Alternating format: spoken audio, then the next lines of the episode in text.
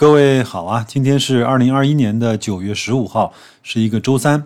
我们看到周一啊，万科呢突然涨了百分之四左右啊。那我们的风格呢是谁乱动就打谁的屁股。我们今天呢来分享一篇雪球网友呢皮皮的大树啊，在二零二一年的六月份发布的一篇文章。我看完之后呢很有感触。它叫万科，我持有四年，并没有赚一分钱。各位呢，应该都知道，白老师呢特别不喜欢看那个只会吹或者是只会黑的文章。这篇文章呢，我觉得是写的比较全面的。他从两个方面来去看待了现在当下的万科，一个是万科所有的一些优点，包括一些潜在的机会。另外呢，现在万科的价格呢，就证明了它也在潜在的某一个风险或者是危机当中。我们来看一看作者是怎么说的。啊，白老师呢，慢慢的讲，各位呢，静静的听。作者说啊，万科呢是我持有时间比较久的个股之一。我从一七年的下半年二十三块钱左右开始建仓，后面呢又在一八年啊到二零年中啊以二十二到二十七元不等继续的加仓，最终的成本呢落在了二十五块钱左右。万科也成为了它的第一大仓位。截止到今天啊，就是。他发布文章的六月十五号来看啊，作者的万科的仓位啊和价位又回到了成本线。确切说啊，我持有万科四年，虽然中间有一些股息的收入，叠加上时间的成本，确切的说几乎没有赚钱。作为一个坚定的长线投资者，这只股票的表现确实令人有点失望。但失望呢归失望，接下来该怎么办？我们应该从这笔投资吸取什么样的经验和教训，才是我们认真应该思考的。接下来呢，本文将从以下几个方面来梳理万科 A，为自己呢理出接下来投资的头绪。第一，为什么万科那么多人苦苦坚持？持有的逻辑和坚持的原因是什么？第二。既然万科 A 如此优秀，为什么又没有迎来柳暗花明？我们到底错在哪里？或者说我们忽略了什么？第三，接下来万科 A 我们应该怎么看？还应该继续坚持吗？首先来看第一个问题吧。万科 A 呀，为什么那么多人苦苦的坚持？持有和坚持的逻辑到底是为什么呢？看好万科的理由呢？因为雪球上啊有很多大 V 都专门的写文探讨过。比较有名的呢是腾腾爸，呃，梁孝永康、二零一七、朱九啊等等这些大 V，大家看好万科的理由呢都相对一致，所以这里呢只说一些有结论性的东西，不再去重复的论证。我们看好万科啊，并持有万科的主要原因有以下几个方面：第一小点，万科的财报是健康的。国家呢对地产的财务报表啊，三条的红线全部万科都是合格的。哪三条红线呢？即剔除预收款之后的资产负债率不超过百分之七十，净负债率呢不超过百分之百，现金短债比不小于一。第二小点，除了这三项指标之外呢，万科在其他的指标上也遥遥的领先。很多人据此判断，未来的三五年营收利润性确定性高，有保障。以百分之十五的增速来看，万科未来的三五年的市盈率不可能接近零吧？这也是很多人看好并持有的原因。从二零二零年的年报来看，万科在现金流、净资产的负债率、ROE、分红、信用评级方面均列在地产行业的前列，是最优秀的几家企业之一。最近三五年的销售合同的金额稳定在两位数的增长，结算收入啊近三年稳定的两位数增长，结算均价、销售均价比较稳定。合并报表后，以销售未结算面积以及合同金额每年均以两位数来增长。新获取的项目呢，百分之八十六都位列重点城市，土地的储备够未来的两到三年使用。二零二一年现有和预计的开工三千多万平方米，很多人呢通过近三年的报表来这些数据呢去预测了万科未来的五年的营收和利润，结论是至少是有保障的。第三小点，虽然近些年来啊房地产屡屡的被调控被加码，但万科 A 的股东呢，却认为万科可以凭借龙头优势、资金优势、融资成本低的优势和团队优势，最终呢会迎来强者恒强的局面，而且能够在调控中受益，扩大自己的市场份额。第四小点，看好万科的团队以及团队的运作机制，如万科管理层的激励制度的完善、科学等等。同时呢，看好万科的企业文化。四个字高瞻远瞩，比如盖有人住的房子，再如万科物业、公寓地产，很多人相信，不管时代如何转变，万科都可以驾驶好这艘巨轮。这部分呢，雪球大 V 梁孝永康啊有详细的阐述，有兴趣的朋友可以去他的专栏去看一下。在雪球众多研究万科的大 V 中啊，他对万科的研究算是比较透彻的。各位呢，也是做一些延伸的阅读吧，到雪球去看一看梁孝永康老师啊，关于万科的一些分析。我们觉得通过一个大 V，通过一篇文章，通过一个时间段的研究，把一个企业给摸透了，是非常非常高效以及划算的事情。第五小点，估值实在是太低了，在未来的增长相对确定的情况下，估值呢迟早是要回来的。第六。中国的城市化率还有十几年要走，很多人笃定啊，认为房地产的需求仍旧非常大，不仅仅是首套需求，还有改善需求、投资需求。人们呢对房子的需求几乎是永无止境的，房子的设计呢也是越来越代表新时代人的需求。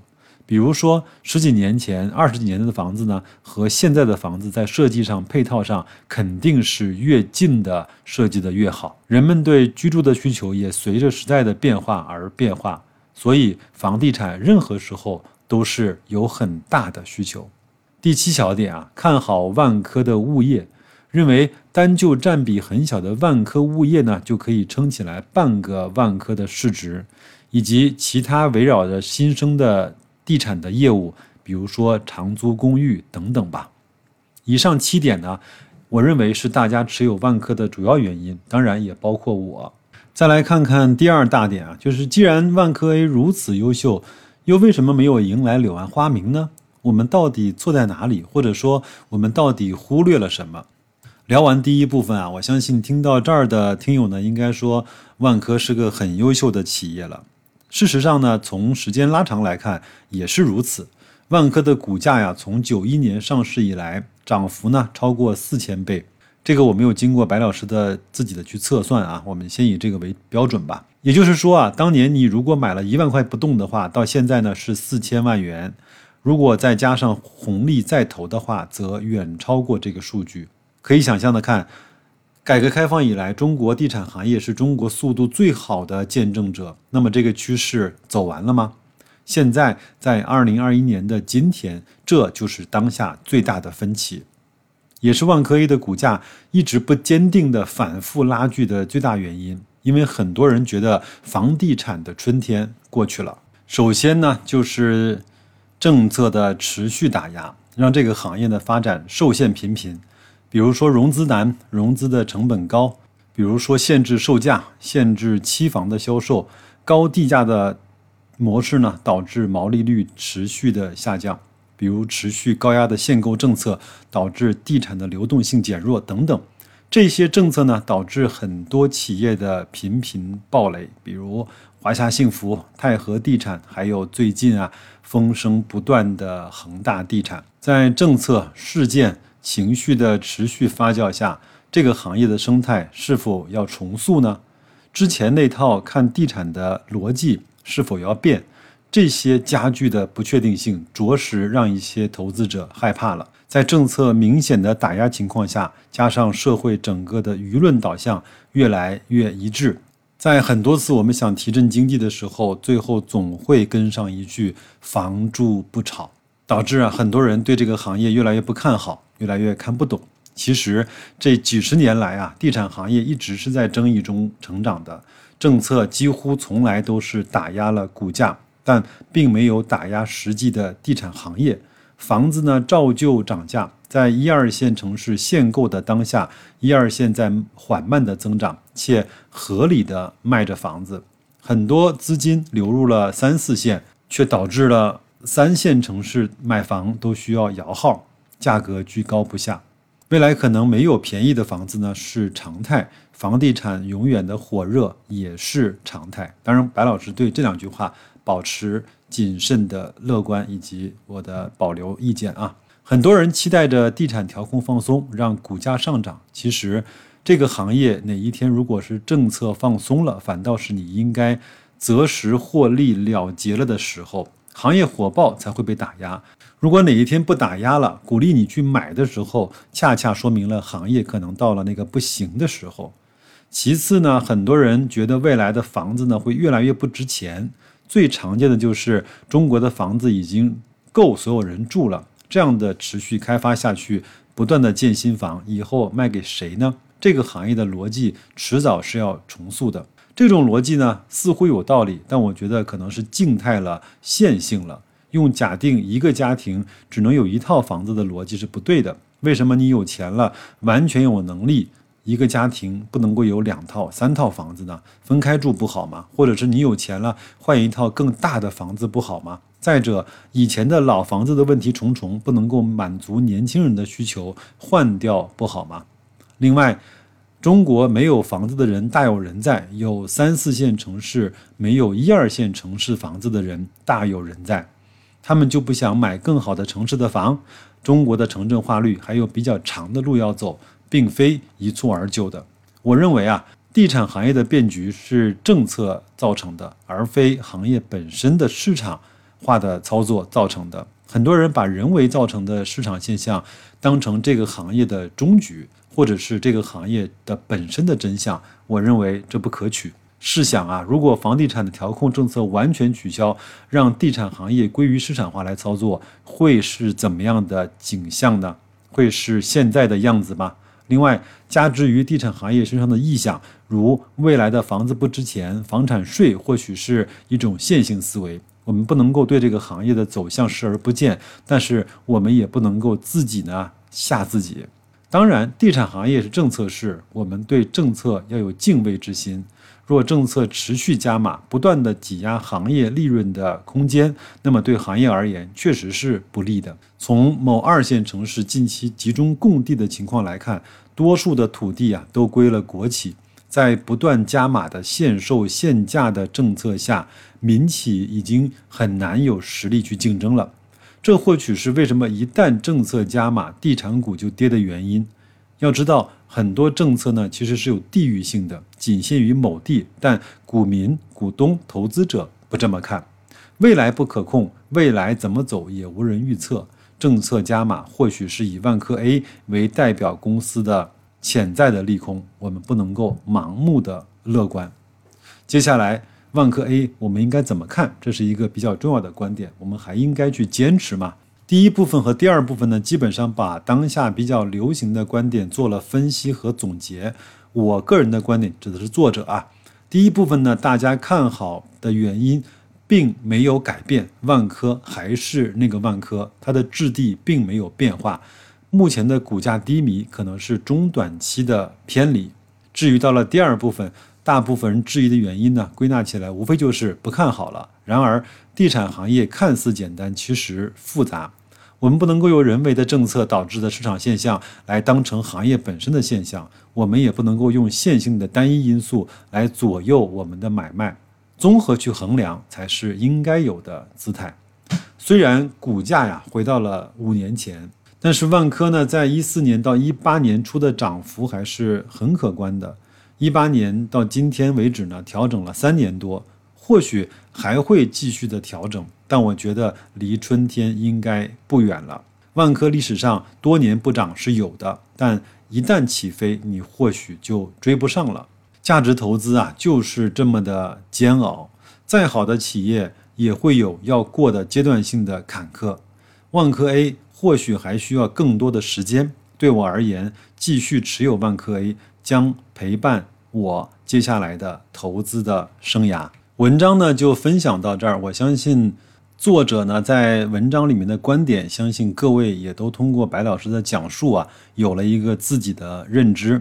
那我来说一下我认可的地方和我存疑的地方，以及我坚持的地方，好吗？第一个呢，我觉得人们对美好的居住环境永远都是要追求的。小房子想换大房子，大房子想换复式，复式想换别墅啊。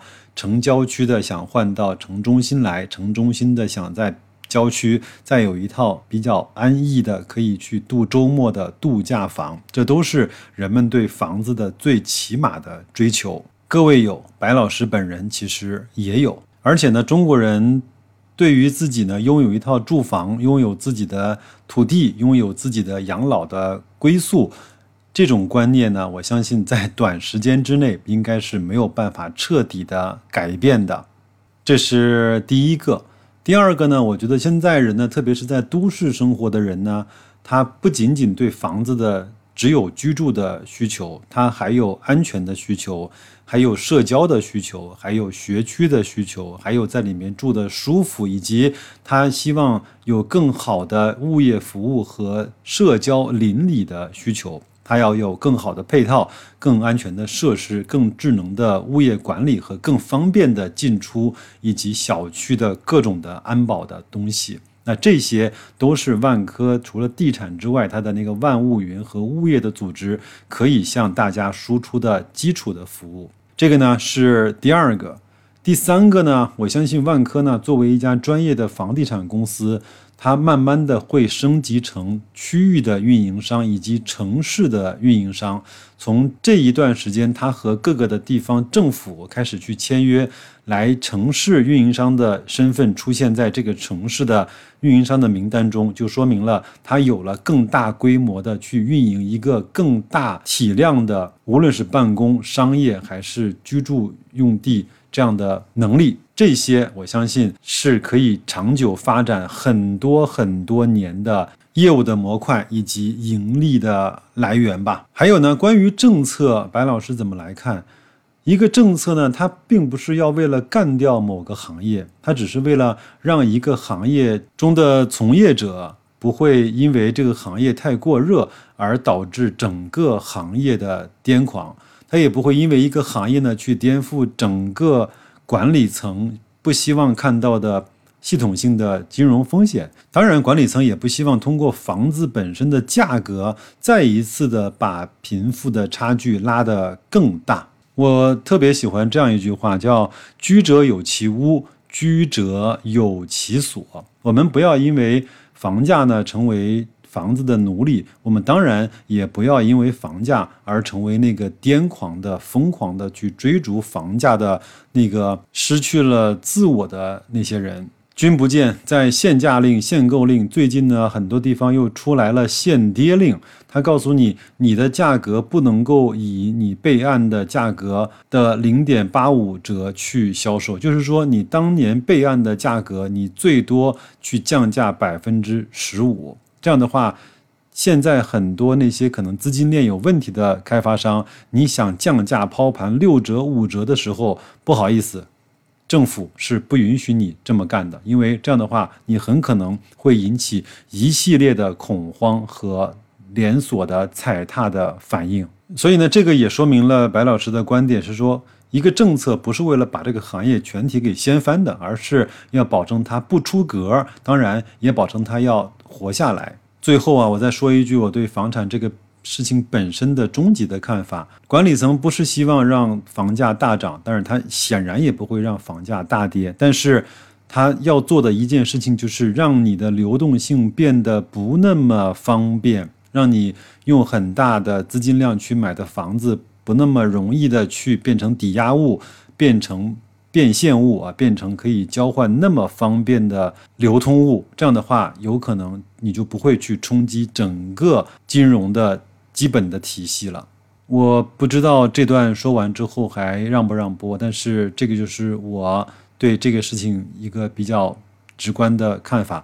那至于对万科，我认为作者说的几点我是认的。第一，它是一个优秀的公司，它也有着我认为算是比较优秀的管理层，它依然有着在这个行业最优秀的财务指标，以及它的管理指标，以及它的小小的野心的那个念头，这个对我来说，我认为一定是有机会再次走出现在所看到的股价的低谷的。至于它会不会一起飞你就追不上了，我不敢讲，因为任何预测股价的事情都是在对自己名誉的折损。我不去干那个事情，因为那个事情没有任何的依据。但是从长期来看，我知道一个公司最终的价格会围绕它最终能够产生的利润这个主的。